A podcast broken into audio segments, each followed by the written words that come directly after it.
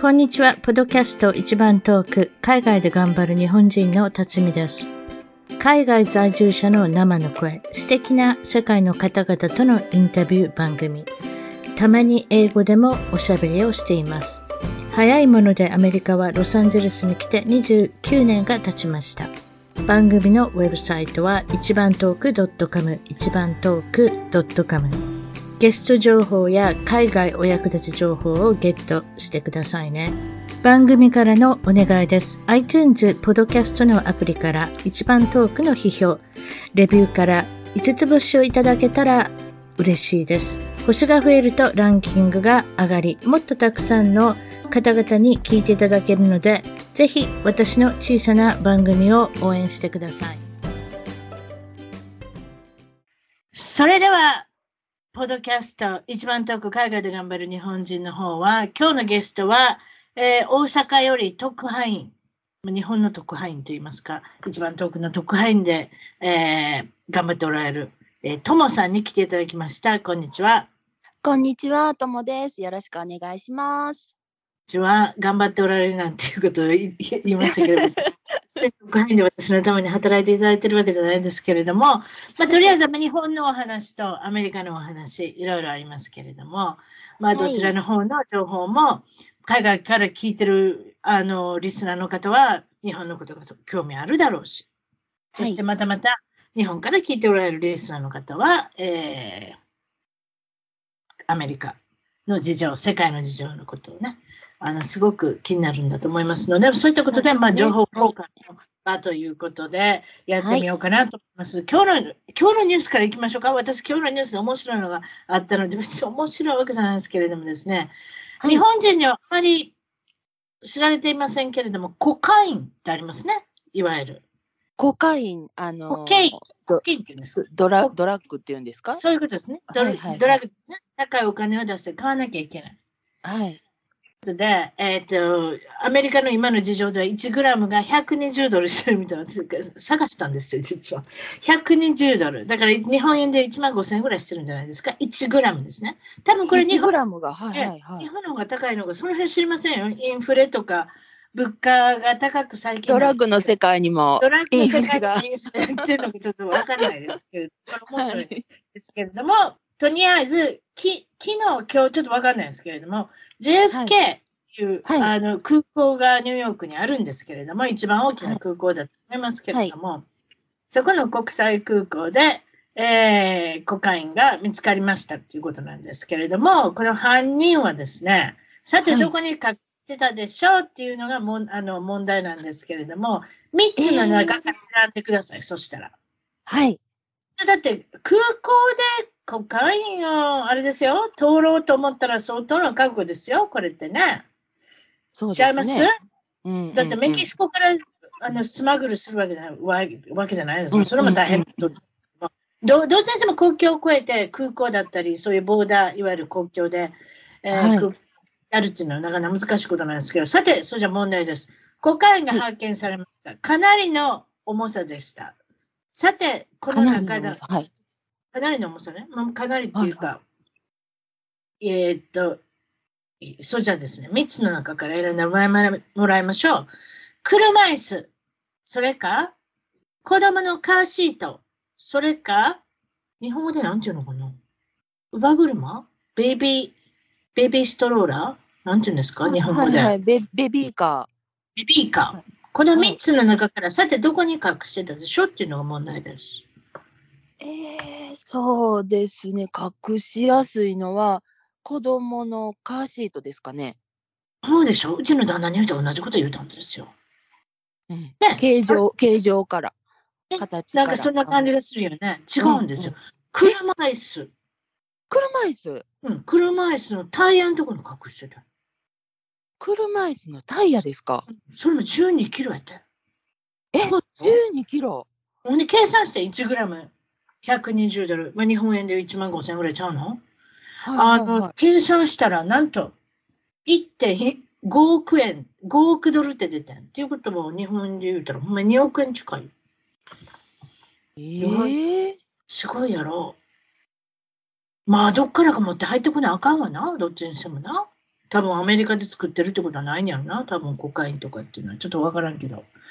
ああ、はいというはい。ことで、車椅子のタイヤでしたっていうことなんですけれども、あでコカインね、もう一つ珍しいお話っていうか、これはアメリカの歴史にも非常に関わってくる問題なんですけれども、あ、はい。インが実は入ってた有名な飲料、飲料があります。有名な、いわゆる、まあ、皆さんが飲む、アメリカ人がよく飲む、はいはい。よく飲むか知りませんけれども、さて何という飲み物でしょうって昔入ってたんです、コカインが。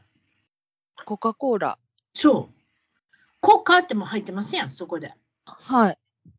よく聞きますよね、これね。これ本当に話なんですけれども、はいコカ・コーラの発祥っていうのは、ペン・バートンさんという薬剤師の人が、いわゆるちょっとエネルギードリンクみたいな感じ、リポビタン D みたいな感じで、コはい。カインとあのお酒混ぜて売り出したんですって。へえ。すごいでしょ？そしてね、みんながやや言われてね、禁止になったんですよ。あ、そうなんですか。うんうんうんお酒とコカインっていうのはすごすぎるって言って、すごい違います？そのミックスって。そうですね。そさらに効果がうん、倍増してそそれってだってババーに行ってコカインをあれやろ？トイレでやるのと一緒やん。そういう言い方したんだけど、すごい現実味を。現実味があるけど、ごめんな。アメリカで多分そういうことやってる人いっぱいおると思うんだけど、あの日本でちょっとしょわからんけど、多分そういうバーとかの薬、ね、あのコカインをやるのは多分そういうあの隠れてよくトイレうんあるんですけど、それってすごいやんか。ほんで、それでも赤いなってんな。もう売りだ、売り、売れなくなったんですよ。ね、禁止はいはい。て、それで考えたのが、1800、それ1800、ちょっと待って。1880年に作って、はい。で、は1886年までそれいけた。な、お酒と。6年間も。はいは6い。年間もボロ儲けしはった。はあ、すごい。それから、その後は、えっとね、えーっと、コカインと炭水、あのあ炭酸水混ぜはった。ああ、はいはい。それで砂糖とかいろいろ分からへんねんね。コカ・コーラの本当の原料でな、あの、誰にも一応秘密にされてんの。私、あ日本の、えーコカ・コーラの工場見学行った時に 聞いてんけど、誰が知ってるんですかって。私たち教えてもらえませんってね。原液をちゃんとアトランタの工場から送ってくるんだよ、アメリカから。あ誰も知らなんんですか。うんへえ。誰も知らんって何が入ってるか。ってことで、今、今は入ってないんですかね。では分かんないんですよね。あ、あコケインは入ってません。そんな、そんなん入ってたらめちゃめちゃ高いじゃないですか。さっきも言いましたけど、1グラム100円ああ、そうか、そうか。そうそれでやね。禁止になったのは、えー、1922年まで。ええあ、違う。1900え？あ違うごめん。1903年までコカインが入ってたんですよ、ココカ・コーラの中に。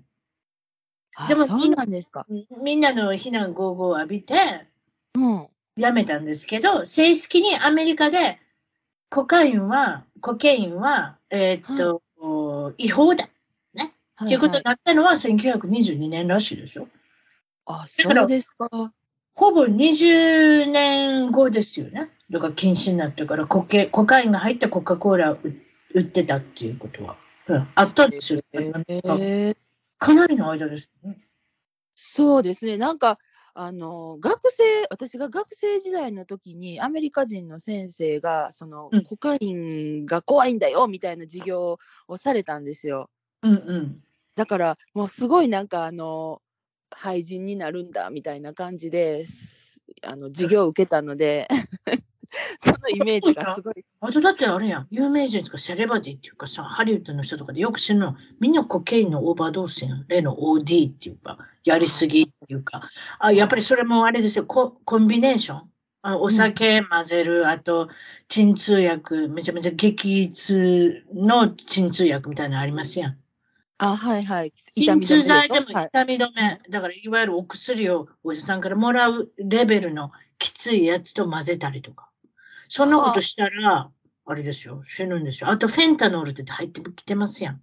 あの、中国から。これがすごい、それすごい致死量なんですよ。ちょっとだけで死ぬねん。確かそんなんやね。まずそれ、それで特殊組むわ。次に。フェンタノールは何ですか？いそれも痛み止めですか？そう痛み止めとか、あとだから気分が良くなるってやつ。痛みも忘れるってやつやな。ああ、そういうことね。結局、鎮痛剤って痛みも忘れて楽な思いができるってことやろ？そうです、そうです。はい、で、そういうのを、あの、なんか科学的に混ぜてなんか作んねん。中国で作って製造して、アメリカ人、よけ死んでるやん、それで。あ、そうなんですか。へえ。お腹のされて死んだりしてるで。あれかわいそうやで。まあええけど、それはまた次の機会に、じゃ特集をしましょう。はい。それだけ怖いのか。もう日本なんかもうあれですよ、平和なもんですよ。そういう意味では。そういう、いそういった理由で死ぬ方とかあんまいないじゃないですか。オーバードースで死ぬなんてあんまないじゃないですか。アメリカなんかしょっちゅうですからね。もうニュースにならないですからね。あ、有名人の場合はニュースになりますけどね。一般人はこういうニュースにならないですね。そうですね。日本でも一見聞いたことありますね。あの、昔。そうでしょ？一見とかそうでしょ？そうそうそう。一見知ってる人で一見。確かフェンタノールとかオーバードースとかそういうので死ぬって、確か7万人とか8万人とかものすごい数ですよ。あそんなにたくさん亡くなってはるんですか？うん。今度また特集しましょう、それじゃ。えー、そうですか。ね、まあ、だからもうあれですよ。隣近所でそういうことが起こってるかもしれないって状態ですもん。本当ですね。うん。えー、ただ言えるのは、フェンタノールに手出すのは、ちょっと、マーケットプライスというか、末端価格が安いから、それに手出す人が多いってことや。ああ、なるほど。ただ、ただコケインっていうのは確か、あの、あれじゃないですか。あの、あまりにも悪いあの副作用がないとかそうなんですよ。いわゆるお金持ちの薬ですよ、確か。お金持ちが楽しくできるっていう。その1グラム1万5千円として、1回は何グラムぐらい使わはるんですかね？もちろん、そんな分かれん。ねえ、1回1グラムなんか0.1グラムなんか。え、でも私1回見たことあるねん、実は。で、1, 回見て、それで逃げたことあるねん。そういう場所。アラブの人でな、サウジアラビアのお金持ちの人がな、はい。ダンスクラブって、だからダンスクラブって、まあまあ、はいはい、その昔のディスコというか、今のダンスクラブ、はい、クラブ、なんでもいいけど、クラブ行く前になんかちょっとやろうぜとかっていう、何をやるのかなと思ったらさ、はい。ゴールドカードかプラチナムカードありません、クレジットカードの。あ、はい。で、トントンって粉出してきたん。うわ、やばい、これやばいと思って、もうこれ見た時点で私はもう、ひもう、ひえーと思ってさ、友達もこれあかん、もうもう出ていかなあかんって言って、何するか分からへんだって。なあ。そうですね。うん、うん、日本人にとってはもうむちゃくちゃ緊張ですよ。それでそのゴールドカードとかプラチナムカードの、だからお金持ちなんでしょうね。だから、はいはい、クリストカードで分けはるんですよ。だからいわゆる映画のやつですよ。ポントンって分けはるんですよ、粉を。で、一直線でしはるの2、3センチで。2、3センチでピューって、それも100ドル札で吸いはるんですよ。100ドル札をくるくるって巻いて 鼻に突っ込んでヒューってそれ吸うんですよ。鼻から吸引、吸引するんですよ。へえ、わざわざお札でするんですか？わざわざ100ドル札も見見たし、プラチナムカードも見たけど、プラチナムカードは自分その時えらい貧乏やったからな。びっくりしたけどな。はいはい、でも、でも粉が一番びっくりしたやん。だっていっぱい持ってんの。えー、これすごいで。はい、サウジアラビアの生徒さんやってね。英語学校に通ってる。すごいやろ？なんかね、向こう、あのイスラムの方って、そういうの厳しいじゃないですか、なんかあのお酒せやな、せやな、ね、アメリカではやっぱりあれやもんね、お金さえあればどっからでも手に入れるもんね。と言って私はどうやって手に入れたか知らんよ。ほんで、もうそれで怖なって友達に逃げて。いや、もう逃げて正解やと思います。どうや分かれへんよ、そのそれで永久になってやで。なあ、うん、なんかされたらどうすんのなんで、ちょっとやっぱり一応怖いよ、女の子やねんから。男ばっかりだったんですよ、私の周りに。だから、それでこの男4人がコカインやり始めて、これどうなるかわからんなと思ったんですよ。特にアラブの兄ちゃんやし、アラブの兄ちゃんなんか金で封じ込めたら女ぐらい何でもなるって感じやん、やっぱり。そうです、ね、そういう、そういう言い方したらあかんけど、ほんまそういうふうに感じて。いやこれはやばいって。うんまあだから英語学校でね、知り合った人やから、まあしゃあないんですけれども。まあ、まあ、多分ハメ外さはったんちゃいます？そのイスラムの、あのね、そう、多分だから、なんかそう、私もそれ、それ考えへんかったけど、多分そうやろね、お酒飲んだらあかんとか。まあ、お酒はダメでもあるみたいですよ。隠れて皆さん飲んではるみたいですけれども、でも薬はやっぱり、やってたら、ものすごい、あれで処罰でしょ。ね。多分そうだと思いますね。何でもいいですけど。まあ、とにかくそういうことは昔あります。はい、これ何十年前のお話をしてさせていただいてるんですけど。えっとね、それで、あ、そうそう、トモさんからもちょっと言っていただかなきゃいけないの。これいきなりもダイエットの話しましょうか。それじゃダイエットの成功した女性の話、教えてください。はい。あのー、私の身近な、あの、ね、ママ友なんですけれども、はい。なんと、なんか、えらい細なったなって言って、何キロ痩せたん？って言ったら、11キロって言うんですよ。それすごいですよ。11キロすごいですよ。11キロってすごいですよ。だいたい大体皆さんちょっと痩せたんちゃう？って言ったときに、うん、3キロ痩せてん、5キロ痩せてん、3から5ぐらいじゃないですか。そうなんですよ。11。11すごいですよ。それで、まあ、もともと身長もそんなに高くない、160センチあるかないかぐらいじゃないですかね。そうなの、5分の1ぐらい痩せたの？ちゃいますの、体の。そうですよ。もともともそんな太ってないんですよ。別に。めちゃめちゃ太あんまり太ってない人から11キロものすごいですな。そうなんです。もうすごくて、いや、どうしたん？って言ったら、うん、最初に、最初の5キロはコロナにかかって痩せたって言うんですよ。え、コロナダイエット？って言って。コロナダイエット。またまさん、いろんな名前作ってくれるけど、あ、そう。私コロナにかかったけど全然痩せへんかったね。なんかきつかったんちゃいます？あの、結構ね。その人、その人どうやって痩せはったんですか？コロナで。食べられへんかった？食べられへんかったみたいですね、寝込んでて。私なんかもう病気になって余計に食べやらんかんと思って食べ出すわ。よ言うやん、風邪とかひいてて、たくさん食べたら治るよとかって親に言われてさ、ちゃんと食べやんなとか言うて。あ、そう。はい。そう。まあ、それがね、あのー、原因で痩せはって、まあ、そどれぐらい、どれぐらい患ってはってんの、コロナ。人によってちゃいますね、あれね。そうですね。週間中ずっと病気の人もおりゃ。3日ぐらい全然大丈夫な人もおるしな。ねなんかね、後遺症っていう人もいてるし、うん、まあちょっと、まあでも、8月にかかった、え、真夏にかかったん？って言ってたんですけど、うん、真夏に寝込んだはったから、まあ暑さとしんどさで痩せやすいな、その季節は。冬場は難しいな、ダイエットな。ダイエット難しいでしょ、やっぱりね。行事も多いしね。食べへんかって寒くなってくるしな。そうそう。ほんで？ほんでコロナダイエットとプラスなんで痩せたんですか ?11 キロ。コロナだけでは痩せないでしょ。そうそうなんですよ。で、大体そこで痩せたらすぐこう戻るけども、いや、戻りたくないと思って、そっからね、ちょっとスクワットを始めたんですって、家で筋トレとか。うんうんうん、どこも行ってないんですって。うん。お日頃あんまり動けへん人が運動し始めたってことですか？それじゃいや、そんななんかずっと家にいてるような人でもないんですけど、まあ、運動はそんなにちょっとしてなかったみたいで、しばらくね、あの、コロナで、あの、閉まっちゃったりして。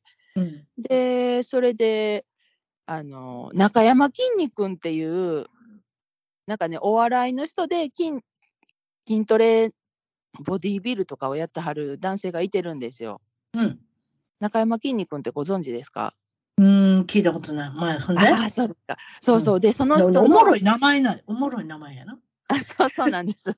名前だけで笑えるな。うん、そうでその人面白いんですけどあの YouTube チャンネルとかであの自分で、うん、あのアメリカまで行ってあのボディービルの大会まで出るような人なんですけど、はいはい、でその人があのいろいろトレーニングを教えてはってちっちゃくこうスクワットするだけでも効果があるよって言ってうん、ちょっと、ちょっと膝を曲げる感じ。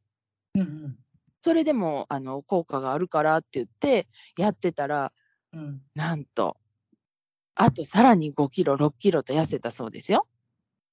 そうほんまほんまかいなと思うけど、まあ、食べるもんもそれはちょっとぐらいは制限ね、してはると思うんですけど。でもな、体重計に乗ってな、どんどん痩せてきて嬉しいからな、やっぱりあれちゃうかな。あの、辛抱するんちゃうかな。ちょっと、もうちょっと食べへんかったら大丈夫みたいな。それでその方11キロ痩せたまんまですか？今んとこ痩せてはります、ずっと。ずっと？それもすごいずっと。え、今でどれぐらい？今8月から3ヶ月。3ヶ月じゃん。3ヶ月ぐらい痩せたはるやん。それってすごいで。そうです、そうです。大体、ヨーヨーダイエットってアメリカで言われるあのヨーヨーってわかります？昔おもちゃだったでしょ？増えたり上に行ったり下に行ったり、そうそうそう、上に、だから増えたり、あの戻ったりする人な。うん、はい。そう、ヨーヨーダイエットの人っていうのはそんなに3ヶ月も持たないと思うから、まあ優秀ですね。ダイエットの。えー、そう、だからちっちゃく、そう、スクワットしたらいいよって教えてもらって。アメリカで流行ってるダイエットね。っていうか、周りの、はい、周りの人が何をやってるかっていうことよく、まあ、言い張りますやん。だからさ、だってアメリカ人の人はよく言い張りますからさ、私はこんなことやってますとか言っちゃう。はいはいはい。キト、キトダイエットっていうね、K-E-T-O、ちょっと私は、それどっか、どういう名前、キトジェニック、えー、日本でいうキトジェニックダイエットってことなんですけれども、はい。まあ、そこにリンク送りましたけれども、リンクで見えるかと思うんですけども、その何のことを言ってるじゃクリクリックしてくださいね。それで、何が食べれるかとか何が食べれないかっていうことなんですけれども、ほぼね、昔のアトキンスダイエット似てるような気がするね。そんなんがあったんですか？アトキンスダイエットっていうのは、いわゆるプロテイン、タンパク質を食べて、炭水化物を全く食べない。あはいはいはいはい。これ人工甘味料もあれやねんね。飲んだら、あの、使う、使用したらあかんねんね。うん、うん、だから、結構でダイエットコーラコーラも禁止って書いてあるね、これね。うん。食べて OK なのは、肉、魚介類、卵、土土の上で育つ野菜。これどういうことかな？どういうこと？土の上で。だから葉っぱで。根菜じゃないということですか？うん、あの日金とか大根は違うよみたいな？ここわかんな？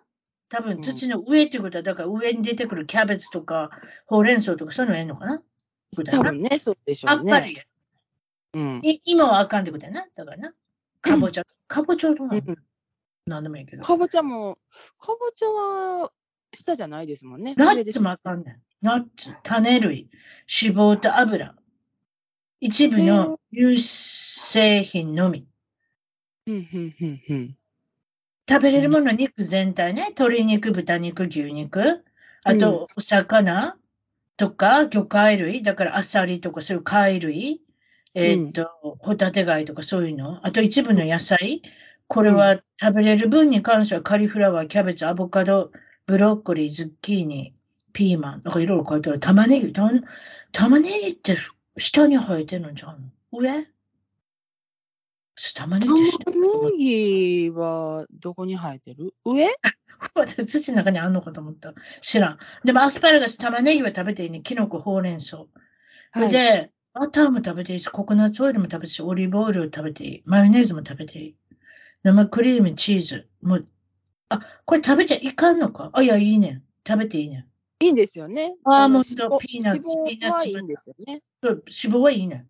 アーモンドバター。水。だから、コーヒーはいいけど、基本的にはブラック。だから、砂糖はあかんでってことやね。うん、お茶飲んでもいいけど、お茶の中になんか甘甘いもの入れたりとかもいけない。あと、ベリー類、ブルーベリー、ブラックベリー、ラズベリーは食べていい。人工甘味料、そういうのは良くない。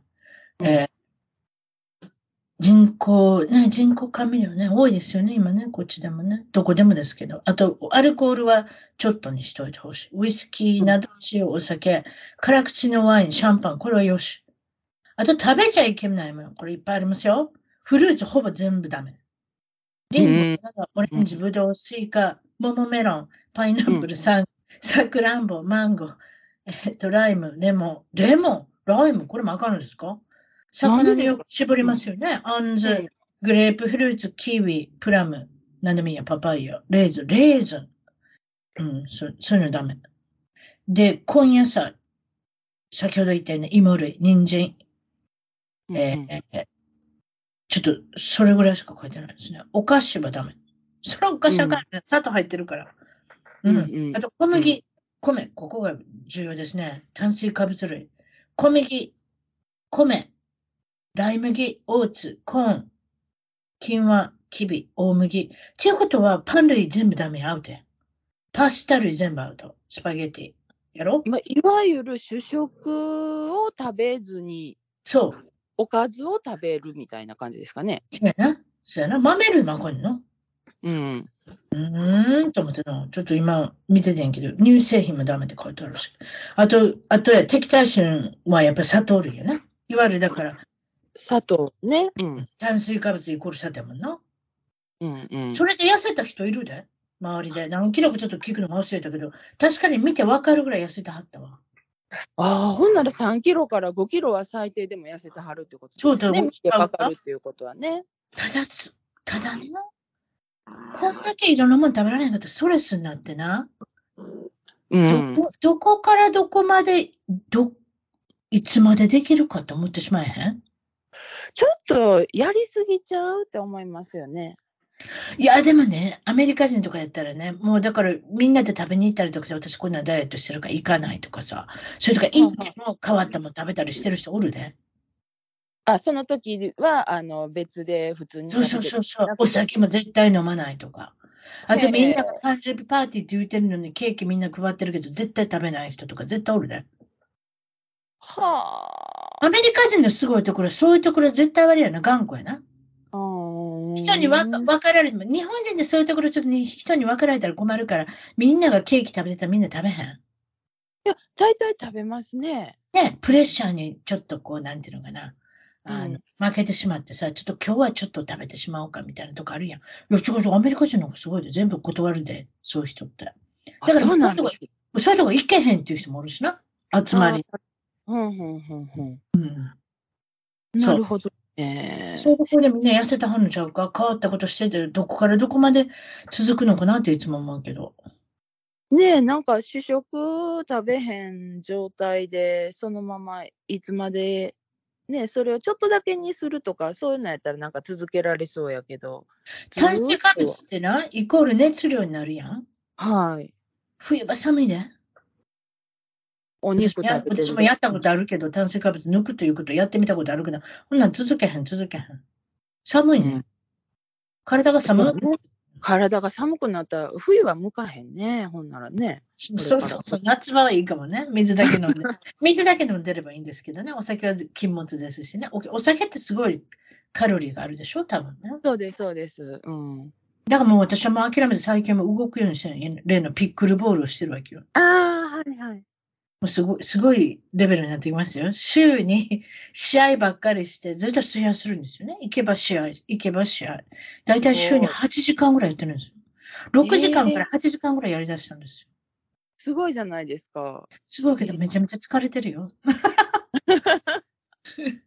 でもやっぱり普通にだから食べることが好きやから、まあ確かにそれで痩せたって言ったら痩せたけど、はい、でもやっぱりこれもどこかにつく続くかなと思うけど、まあ続ける、続けましょう。こうなったら体を動かすっていうことだ。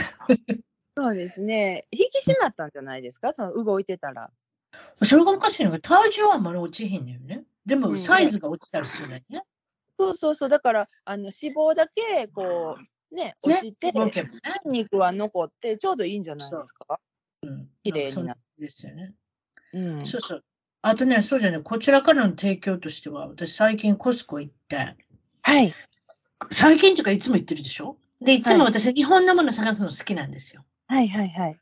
ちょっと前ですけれども、ちょっと今冬、冬場っていうかちょっと寒くなったからアイスクリームがどっからどこまで売ってるか知らんけど、井村屋の、はい。小豆バー小豆アイス。はいはい。小豆アイス？あの、小豆アイスっていうんですか、あの白くて中にあんこが入ってるのか、それともあん、小豆がこう全体に混ざってて、ちょっと硬い感じなんですか？どっちやろ？ちょっと待って。これ送れるかな？シェアできるかな？ちょっと待ってね。シェアできたらやるわ。これ見てもらうわ。ちょっと待って。いったかな？見える？あ、見えた？あ、ちょっとこれが邪魔やな。あチャットのとこで見た？あ、見えた見えた見えた。これ12本入ってんのよ。うんうん。すごいやろ？日本の井村屋さんが出してんねやんか。うんうん。さて12本も入ってていくらでしょうっていうの？ちっちゃいよ。確かにあの、例の、あの、ファミリーパックみたいなやつや。うんうんうん。こっちやったらどれぐらいやるね。400円ちょっと食べる。そうそう、ちょっと食べる。12本入ってんねん。さていくらでしょうって。12本って結構な数やで。あ、でも、1本50円 ?600 円？そんな、そんなことはない。そんな安い？そんな安い。あ、こっちで売ってるのは7ドル99。だから8ドルと計算して、だいたい1000円ぐらいでした。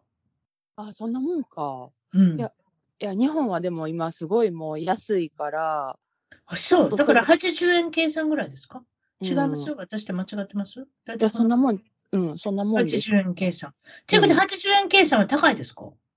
小豆バー高くはないです。1本で買うときはやっぱりそれぐらいですよね。100円とかしますもんね。ね。そうですよね。うん、912グラムって書いてある。それって1キロですよ、ほぼ。うん。あでもそう思ったらやっぱり安いですよね。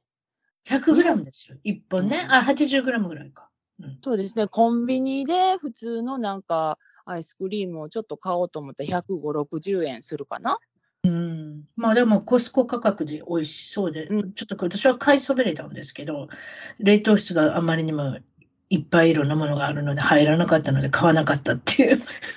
あと、もう一つ見つけてね、珍しいものを見つけたんですよ。ジョジョ園、銀座ジョジョ園の焼肉のトレって 有名です？そうですね、有名ですね。ジョジョ園っていう焼肉屋さんが有名ですね。でそのタレって高いんですって？買おうと思ったら。確かにアマゾンで買おうと思ったら高かったの？覚えてんねんね。私がこれ調べて、あとね、どれだけ高い、うちの友達が高いって言ってたから、ほんで見たら、確かにアマゾンで売ってるのは日本直輸入のやつだから高いんですけど、例のコスコさんは、あの、ジョジョ園と、もう、なんていうんですか？あの、工場で作ってるみたいな感じ、うんうんうん、コスコ用に。で、600グラムって書いてあるんですよ。でも、だから何リッターとか知らないですよ。はい、何ミリリッターとか。うんうん、600グラムで、なんと9ドルで売ってたんですよ。安いんちゃいます？それって。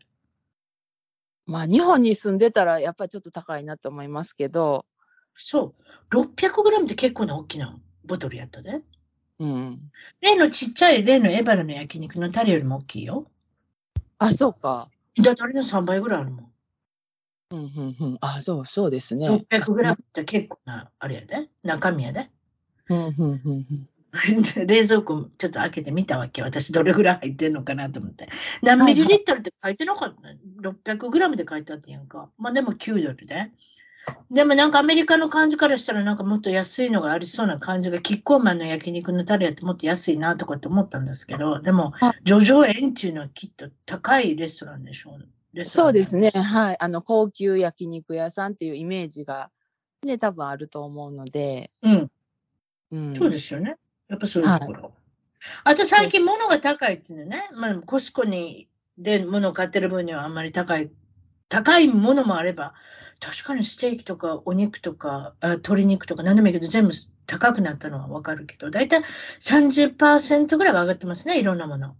そうですね。日本も上がってますね。お肉も上がったし、いろんな食べるもんも全部上がってますね。ね、今ガソリンでいくらぐらいかな？ちょっと待って。えー、ガソリンが5ドル50ぐらい。カリフォルニアは高いんですよ。なんかね、えー、っと空気をきれいにするためにもっとこう、なんていうんですか、悪いものを取り除いてあるんですね。フィルターにかけて、ガソリンを。うんうん、だから他の州よりも、なんとハワイよりも高いんですよ。それってすごいでしょ。ハワイより？そうですよ。えー、リッターあたり1ドル、1ドル52セント。ということは、リッターあたり180円ぐらい？それって高い ?180 円から90円ぐらい。レギュラー、レギュラー。レギュラーが180円うん。それって高い高いですね。高い高い。あ、アメリカってやっぱ高いんや、今。うん。日本、えっと、日本で廃屋で、まあ、それぐらいとか？あ、そう。いや、私今言ったの普通のあれやで。でもな、カリフォルニアからアリゾナ州とか、テキサス州とか行ったらめっちゃ安いね。ああ。半額までにはいけへんけど、5ドル50でこっちやったら向こうやって4ドル25とかやな。多分。うんまあ、それでも昔、それと、それでも昔と比べてえらい高くなったっていうそうですね。この間コストコ行って、ガソリン、廃屋で160円、いや、159円、なんかそんなぐらいだったと思います。あ、そう。うん。だからして、だからしてやって、あの、電気自動車が受けてるよ。めちゃめちゃ増えてきたよ、電気自動車。電気自動車ってね、あれ、充電するのどれぐらい時間かかるんですか？なんかね、ステーションに行って早いねんて。やっぱりだって、外から、はい、だって家からわざわざステーションに行ってやってて、なんかね、20分から30分ぐらいでチャージするんちゃうかったかな。でも一回チャージしたらめちゃめちゃ乗れるんちゃう？うんそれでアメリカ横断してる人とか知ってるで、テスラで。あ、テスラでね。うんうんうんうん、テスラって高いですやん。電気自動車の中でも。うんうん。で、私の友達2人乗ってるんですね、テスラ。はい、ほんならね、テスラの人が自動操縦してくれるの、自動運転。ああ、ははははは。ほんまはやったらあかんねやろけど、うんうん。本読んでるって言ってたもん。運転本読む、本読むぐらい自動運転って、えー、そうだ めちゃめちゃもういろんなとこ行ってくれんねん。ええ、カーブとかどう？ほんまはそれやったらあかんねんね。でも、うんうんうん、ほんまはでも、ハンドル握ってやなあかんねん。一応な。一応そういうふうになってるけれども、大体自分でやってみてさ、3ヶ月も乗ってておかしいことなかったらおかしくなれへんやろ？そうですね。うん、えずっとアメリカやったらまっすぐっていうわけじゃないですよね。カーブもあれば。まあ、もうカーブもあれば曲がることもあるよ。だからそういう時には、ひょっとちゃんと座ってはんのか知らんけれども、でも、あの、一応そういうことしたしたらあかんことになってない。だから、あの、なんていうの、あの、髭剃ったり、本読んだり、なんでもいいけど、そういうことしてあかんことになってるけど、うちの友達なんかあれやで、それでアメリカ横断なんかしようものならめちゃめちゃ簡単や、言ってたで。座ってるああ、そうですか。ええ、うちの近所に、あの、テスラの、あの、充電のステーションがあったんですけどうん。だからみんなそこに、あの、集合して、ね、そこ行ったらテスラいっぱい見見てたんですけど、最近うん。なくなったんですよ、その 充電ステーションが。なんで？なんでかわかんないけえ、それ困りますね。コスコなんか行ったらありますよ、なんかコスコのとことか。確か。あったと思う。ちょっと待って、間違えたかな。うん。でもなんかいろんなとこにあるよ。でもそれを分かってやんなさ、アメリカの横断できへんやん。そうです、そうです。だってステーションなかったらね、でもなんかすごい早いで。この電気自動車ってスーパーカーかっていうぐらい、やっぱり、あれだけでもあれだけお金出しゃ早いやろな。まあね、確かにね。うん。うん、なんか最近日本でも日産とか、あの、さくらっていうあの名前の軽自動車、電気自動車の軽自動車。ちっちゃいのがあるんよ。そうそうそう日本はやっぱり道も狭いし、うん、あの軽が多いんですけど、うん、うんうんなんかそのさくらっていうのはもう電気自動車であのじ自分のお家でね充電できるから楽やわって言ってる人とかいたはるみたいですね。うん、まあ電動の自転車みたいな、そんな感じですかね、イメージとしたらね。あ、電動自動車めちゃめちゃ流行ってんだよ。あ、自転車。うん。電動自転車すごいよ。e バイクっていうの。あ、そんな名前ついてるんですか？エレクトリックバイクの、あれちゃう？省略ちゃう ?e バイクって。え、でもな、今な、救急、休館？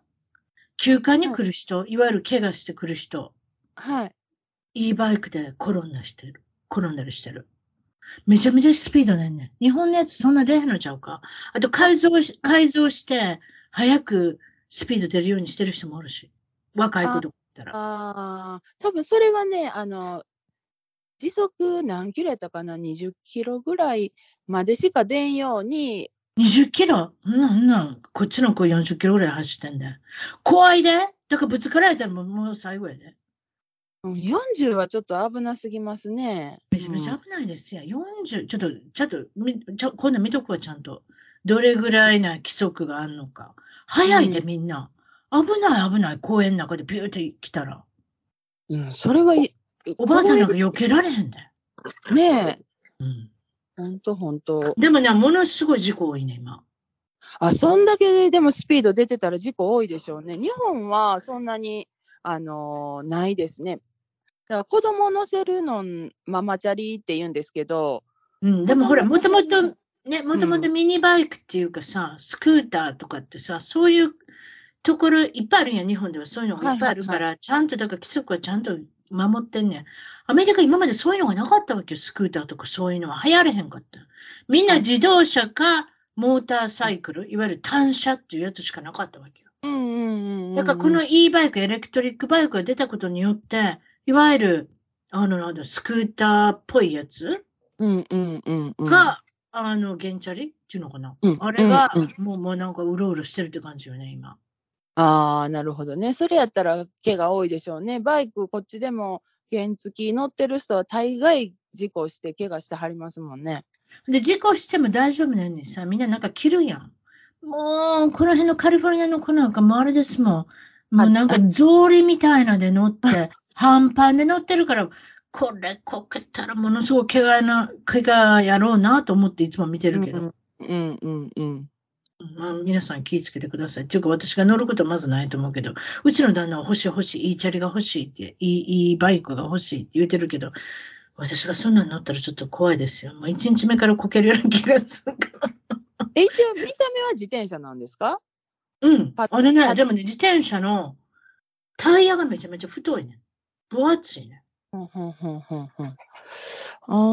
で、プラスチャージできるようなところがあるから重たいんちゃう？だから。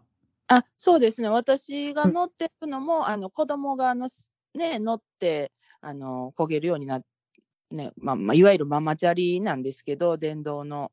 うん、そんなにスピードも出えへんし。あ、違う違う。日本の電動チャリも私見たことあるけど、ああいうなんか、あの優しい、か弱い感じじゃない？こっちのごっつい感じ。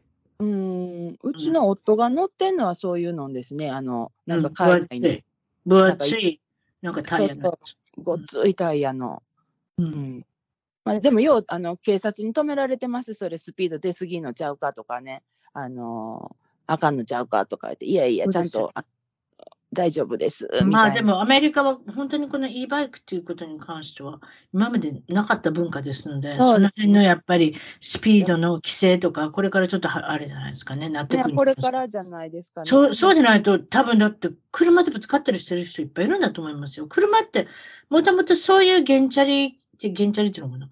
まあそういうスクーター系とかがいろいろうろうろしてないから気ぃつけて走らないじゃないですか。普通の自家用車は。うん、急に横からヒューって出てきたら、知らんてる間に、あら、引いてしまったってのあると思いますよ。マジで、うん。どっちも気をつけないから。本当ですよね。いバイク側も気をつけないし、自動車側も気をつけないし、いわゆる引いたぞみたいになってくると思いますよ。大きなものの方が絶対怪我はしないじゃないですか。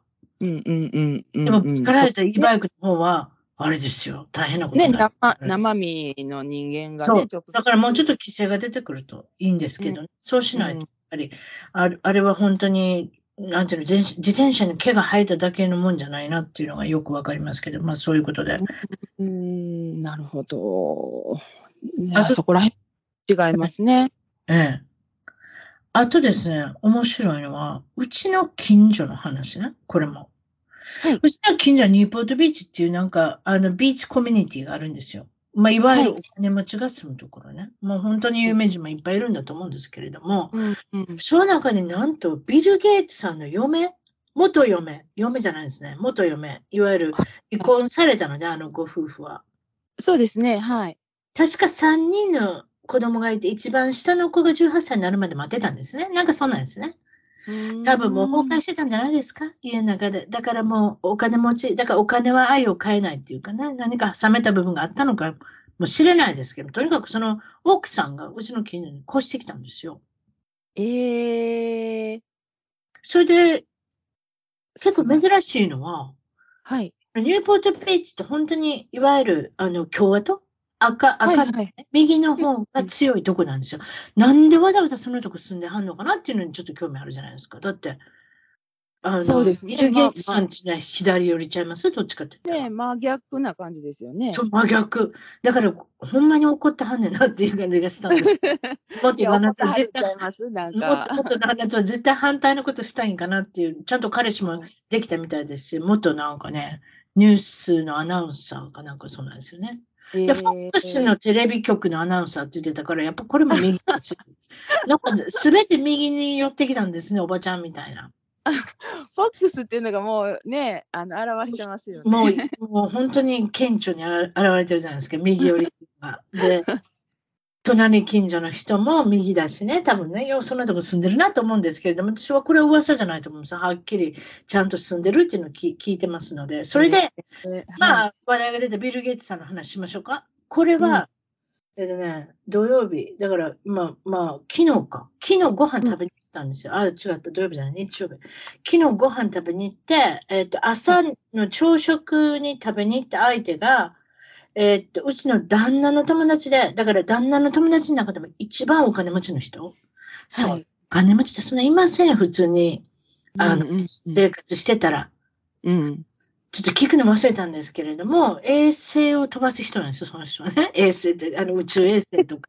そういう 宇宙衛星ってもうね、規模が違いますよね、だからそういうサテライトっていうのかな。うん、うん、そういうことじゃないですか？あのセルフォンとか、そういう携帯とかのあの衛星とか飛ばさなきゃいけないじゃないですか。それを飛ばしはる、だからその会社を持ってはる人なんで、偉い。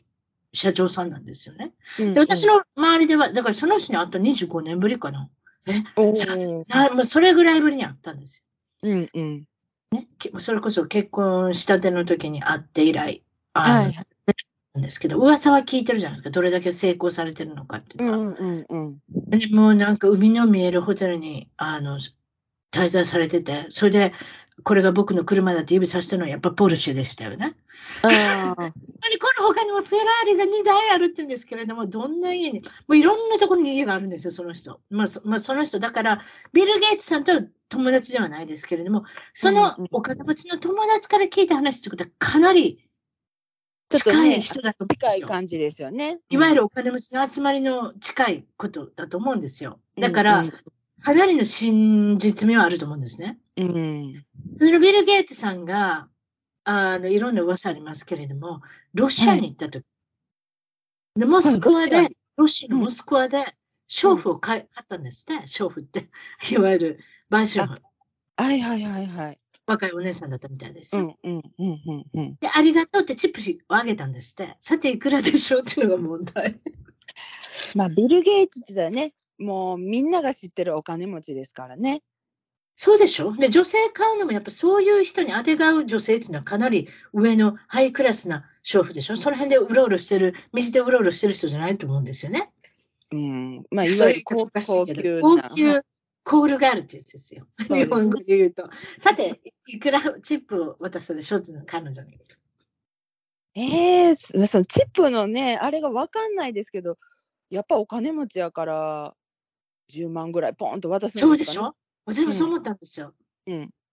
いや、うちの友達が言うと5000円って、あ、5000円じゃないか、50ドル。だから7000円ぐらい。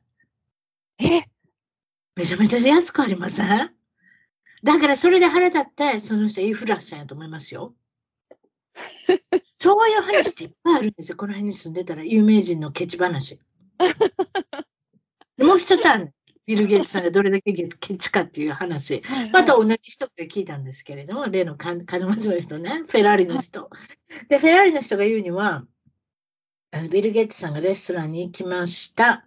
そして同じレストランに娘さんも数日後に行きましたっていうね。はいはい、で、娘さんはいくらチップ置いて、おにあのお父さんは、お父さんのビル・ゲイツさんはいくらまあ、チップ置いたでしょっていうのは問題なんですけれども、もうこの問題してたらきりがないので私言いましょう。はい。娘さんは5万円置いたんです。5万で500ドル。だからいわゆる日本円で7万円ぐらい。うん、まあちょっと結構弾んでる感じですよね。まあお金のありがたみなんか分からへんのちゃう？だって生まれた時からも、生まれたその日からもどがね持ちなわけですから。うんうんうんうんうん、世界のどがね持ちね。それも世界ランキングで10位以内ですよ、まあね、多分お父さんと毎毎回毎回。いわゆる何兆円って持ってる人ですよね。そうそうだからそういう人はもうどんどんお金を使って回してくれはったらねいいと思うんですよ。うん、とにかく全部それでね、5、5、7万円ぐらい、日本円で7万円、こっちで500ドル、チップ置いたんで。娘さん、ね、それもありがたいですよね。そんなにたくさん置く人ってあんまり聞いたことないですね、私もね。うんうんうん、お父さん、また50ドル置きはった。これ絶対笑い話やろ？え、だからさ、お金持ちやからって言ってお金いっぱい、人にいっぱいあげてるわけじゃないねんな、と思って。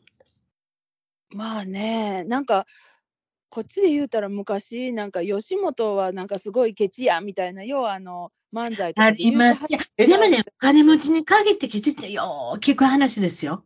ねえ。やっぱりビル・ゲイツもそうなんや、みたいな。でもね、でも芸能人とかでもね、ようそういう話聞くけど、あの女優さんとか、あの、バレットパーキングっていうのかな？あの、うん、バレットパーキングでわかります？何かな？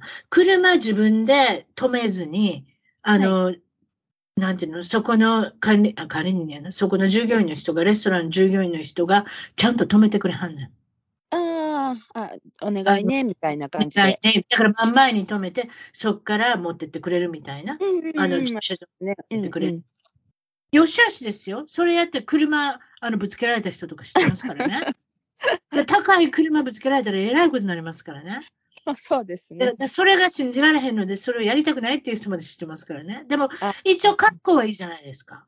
うんうんうん。でもその人一応チェックあげなきゃですよね。やっぱりキー持って運転して、たとえ50メーターであっても100メーターであっても200メーターであっても、運転はしてるわけですから、あげなきゃですけれども、それ飛ばす女優さんとかいるんですよ。ちょっとこの名前をちょっと覚えておきますけど、なんか聞いたことある？女優さんとか俳優さんとか。うん。そういうとこケチるんですよ。お金持ちなの。見えないところにする。でもそういうこと腹立つから、その従業員さんとか運転手さんはきっと他の人に言いまくるんじゃないですか？誰、誰々はケチだったみたいな。うん。やっぱり相場、ね、ぐらいは払わんとね。思いますけどな。ビル・ゲイツさんまで行ったらちょっと気をつけた方がいいですよね。そうですよ、そんな。大体皆さんが20%ぐらいチップ弾むとこだったら50%ぐらい置いてた方がいいんじゃないですか？あれぐらいまでなれば。いや、それはもう自分の評判、ね、まあ今更評判もクソもないんやろうけど、やっぱり。か買い物するときはものすごい買い物しありますよ。あ、そうなん500億ドル円のクルーザーとかちゃいます？あの人買うときって。確かそうなんです。あ500億円やったかな、めっちゃ忘れたもう。多分500 500もせんか、50億か。いやいやいやいや、50億、50億の家買おうと思って買えるからね、この辺で。買おうと思ったら。だから500億円ではなかったかな、クルーザー。とにかくものすごいクルーザー持ってあるんですよ。なんか水素で走るクあのクルーザーとかね。だからそういうとこにはケチらないんでしょうね。うん。だから見えない見えないところでケチったりするのかもしれないですね。いや、やらしいね、もう。いや、そういう人っていっぱいいるよ。でも、そこまで知らない、金持ちにならないのちゃうかな。そうとも思えてきたのな。ええ、そうなんですかね。どうなんでしょううちの友達が高級車専門の修理工場に働いてた女性してねんな。はいはい。いわゆるロールスロイスとか持ってきはんねん。はい。うん。そのロールスロイスの持ち主に限ってものすごいケチや言うてたもん。ロールスロイスで一番高い車ちゃうの？確か。まあそうですね。でも、その持ち主に限ってケチやって言ってたから、もうだからもうそのね、お金持ちだからって言って。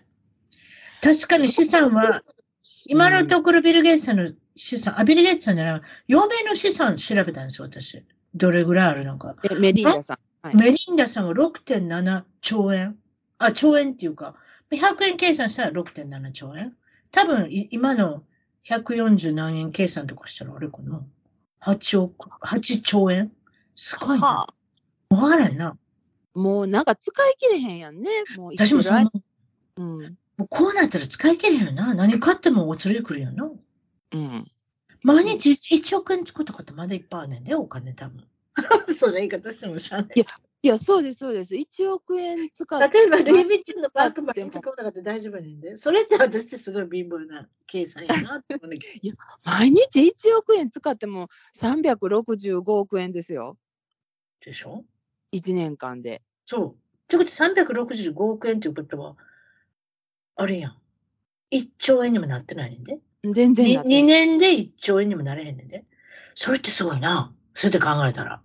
でしょ？そんな1億何に使います？毎日1億。1億つ 何使おうと思ったらあれじゃないですか？なんかあの不動産買うとかあのカジノでするとかね そういうのじゃないですか。そやな何かにかけるとかなラスベガス行ってんの、うん、それぐらいしかできへんよな。うん、それもあぶくぜあぶく銭の使い方ですな。それもなんか頭、頭ええ人だよな。何でもいいけど、奥さん。まあ何でも、まあそれで、ああの話してくださいよ。今ドル高じゃないですか。先ほど言いましたけれども、140何円ぐらい？知らんけど。はいはい。100円、100兆、1ドルに対して。うん、っていうことは、うん、アメリカ人の人が日本に行って観光するのはすごい得なんですよね。で、逆に言えば、日本人がアメリカに来たら大変だっていうね。そうなんですよ。その話してください。駐在員の、アメリカで駐在員をされてる人のお話。そうなんですあの、夫のあの親戚なんですけど、あの、まさにオレンジカウンティで住んでおられるんですけどね。もちろん近所ですよ。はいはい。そうなんですよ。で、あの日本の企業の、まあ、駐在員で、そちらにね、うん、アメリカにいたはって、うん、ほんならあのアメリカ在籍なんか日本在籍なんかで、まあ、会社、ね、円でもらうかドルでもらうかっていう形になると思うんですけど、うん、日本ら今日本円でもらってはるんですよねお給料。うん、でそれで円安やからまあ言ったらお金2割3割ってこう目減りしていくわけなんですけど、うん、でも円安手当って出ないみたいなんですよ。きついな。きついでしょ、うん、ねだからあの住宅手当は出んねやろな一応の住宅ぐらいは住宅ぐらいは多分出てると思うんですけど、うん、その生活ねあの目減りしてる上にインフレやからかなりきついみたいで、うん、だからあのその方はね、あの散髪行くのももったいないからって自分でなんかあのバリカン買ってやってるって言ってそこまで節約されてるんです。すごいですね。でもね、パンダミックの時に、うん、あの、床屋さん、美容室、そういう系統ね、行けなかったから自分でやりだした人知ってるで。ふんふんふんふん。で、自分で結構やってたら上手くなった人も知ってるで。あ、自分でですか？そうそうそう。すごいなんか見にくかったやんか、その人のあのヘアカットな。男の人な。うん、はい、はい、自分で切ったんやなってすぐ分かるような感じ？でもなんかな、うん、後になってったら上手になってたで。やれば。やれば上手になんねんね、自分で。YouTube とか見んのんちゃう？あこうやって切ったらこうなるとか。あるじゃん。うん絶対そんなんあるんやと思うわ。うん。だから、その人も結構、ま、まあ、節約にはなるけど、結構自分なりでやっててうまくできたしたんちゃうか？あ、もうこれでいけるやん、みたいな。実は私、夫のあれの？ヘアカットしてるもん。あ、そうなんですか、うん、私が知り合った時から、いわゆる二人とも貧乏やったから、うん、こんな貧乏やったらかわいそうやし、ね、髪の毛一つぐらい切ってあげようかなと思って、日本から買ってたバリカン君、うんうん、ナショナルの、今パナソニックって言うんですか？はいはい。それでやりましたよ。だから、まあまあも、あれですよ、まあまあできてますもん、何十年やってますから、私。あ、え、じゃあもうその間、ほとんど行かずですか、お店に。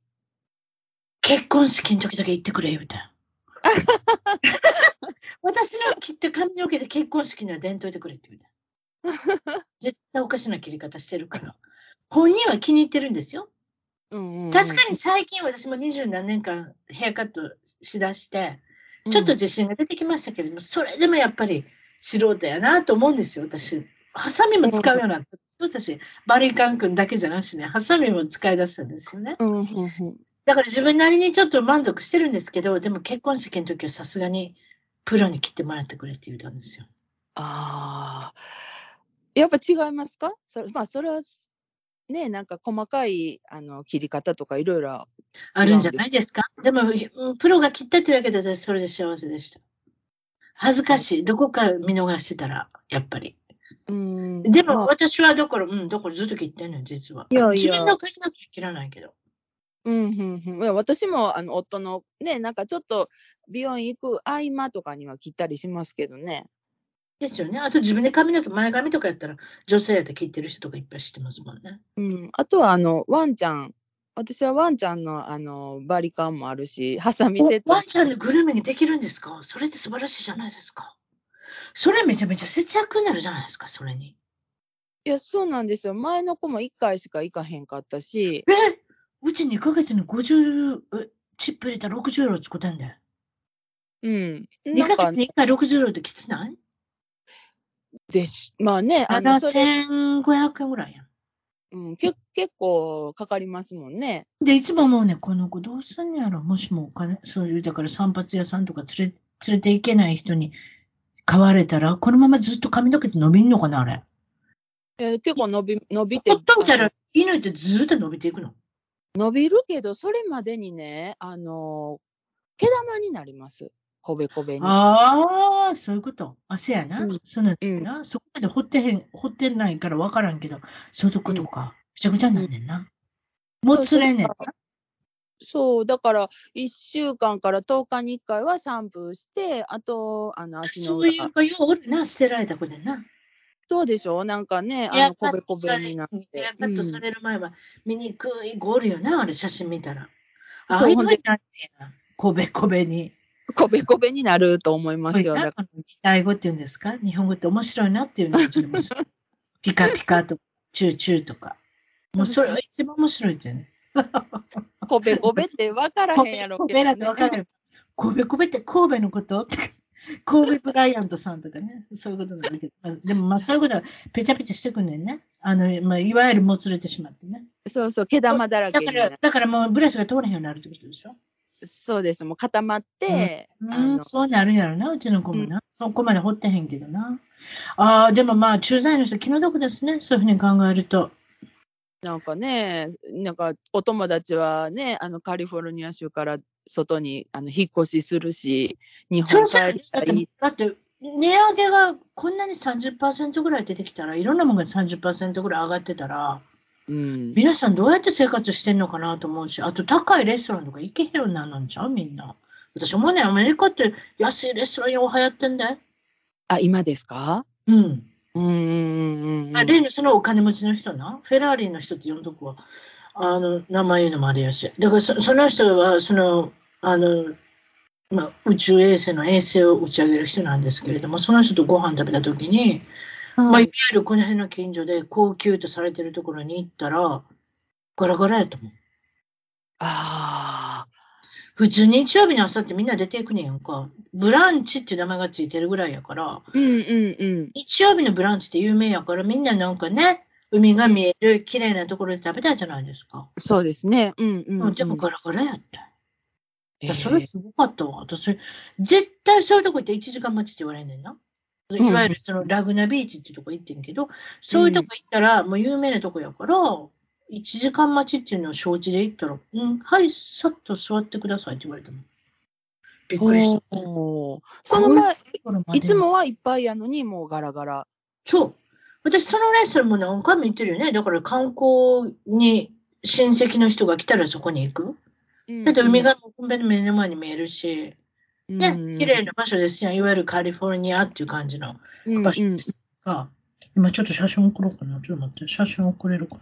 どういうことを言ってるんでしょうってことになるなると思うので、ちょっと送ってみますね。それじゃちょっと待ってくださいよ。うん、私にそんなことができるのかどうかちょっとわかんないですけど、ともさん。はい、送りました。見えた？あ、来た来た。あー、綺麗なとこ。綺麗でしょ？うん。で、そのとこ食べたらやっぱりね、普通のとこよりも高いから、いわゆるそんなに美味しくないものでも美味しくなるっていうか。ああ、そうですね。日本、まあ、京都とかで言ったら、ね、あの清水寺が見えるとか、そうね、そういう。そんな感じ？まあ、とにかくそんな、そんな感じで綺麗な海が見えで、まあ、青い空で、あの、おお食事ができるということで。うんうんうん。でも、どこゴラゴラやったの？ちょっとびっくりした。へえー。だからやっぱこ来てるじゃんもうぼぼちぼち来てるよ。物価が高いから。旅行支援みたいなのはあるんですか？旅行なんですか？旅行支援。国からお金が出るような。ああ、なんかコロナの時にあったな。コロナ支援みたいなやつな。でも今はもうあんまないな。聞けへんな、そういえば。ああ、そうなんですか。うん。日本は今、旅行支援っていうのがあって、うん、なんですの、それ。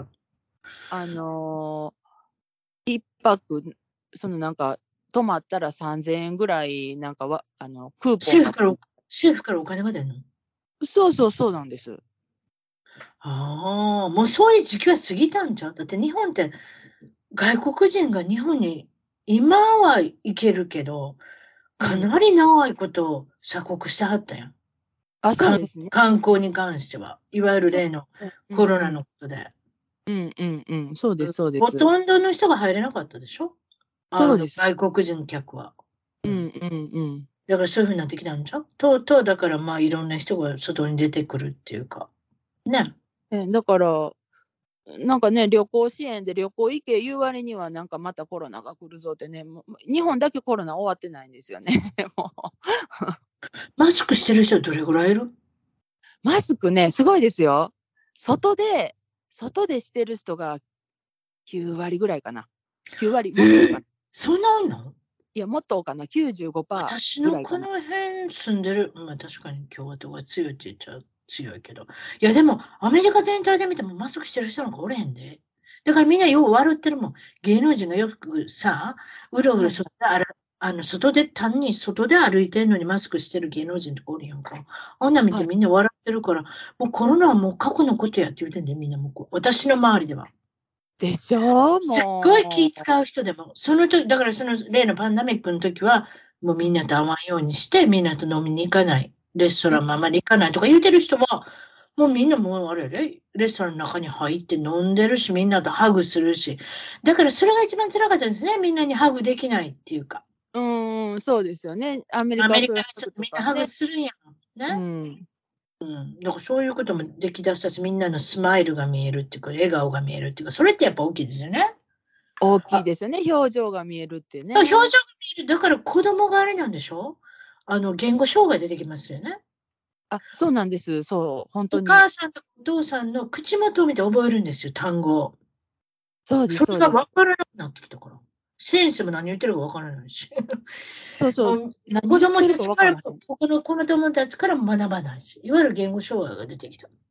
そうなんですよ。だから日本ね、今ね、あの、まだ学校も幼稚園もマスクですよ、ずっと。そう。うん。それもすごいな。うちももマスクみ、あ、でもマスクやってる人アジアの人やで、大概。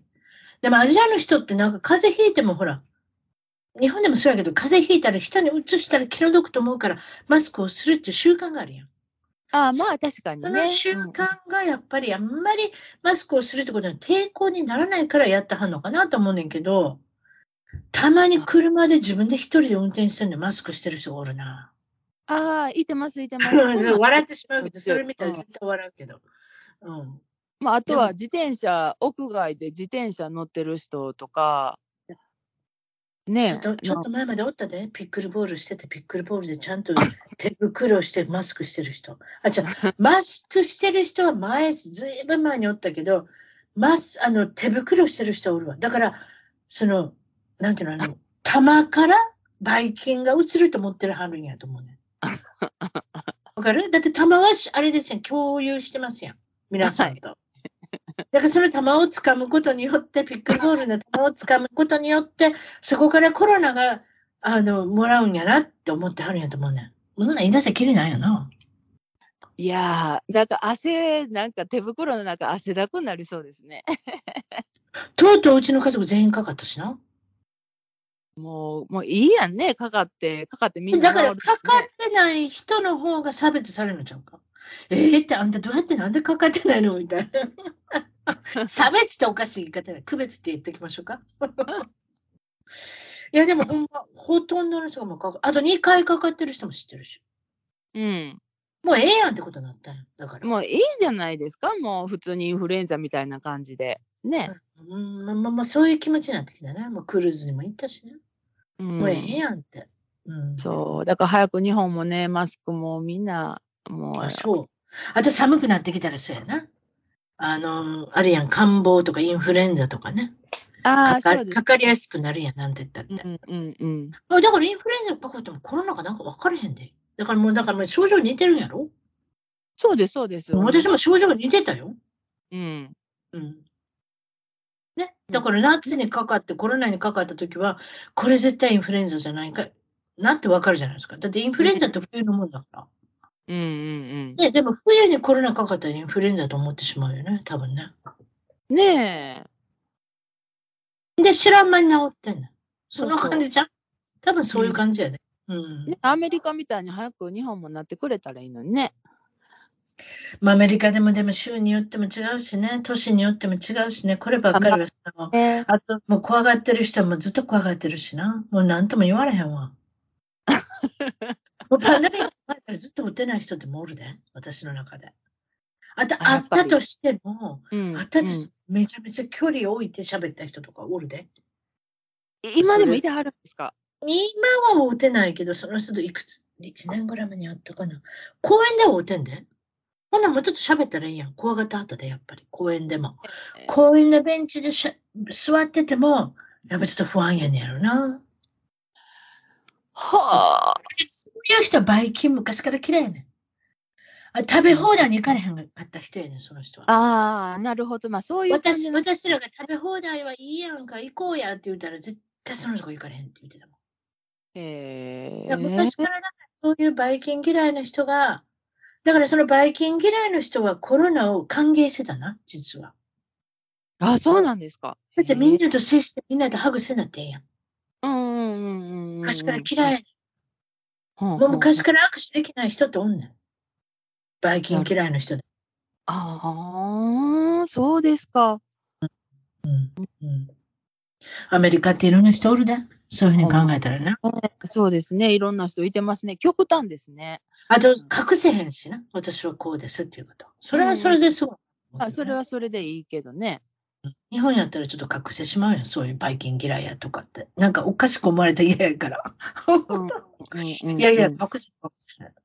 うん、へえ。だからコロナは歓迎してるっていう感じに受け入れ受け入れられましたね、私からしたら。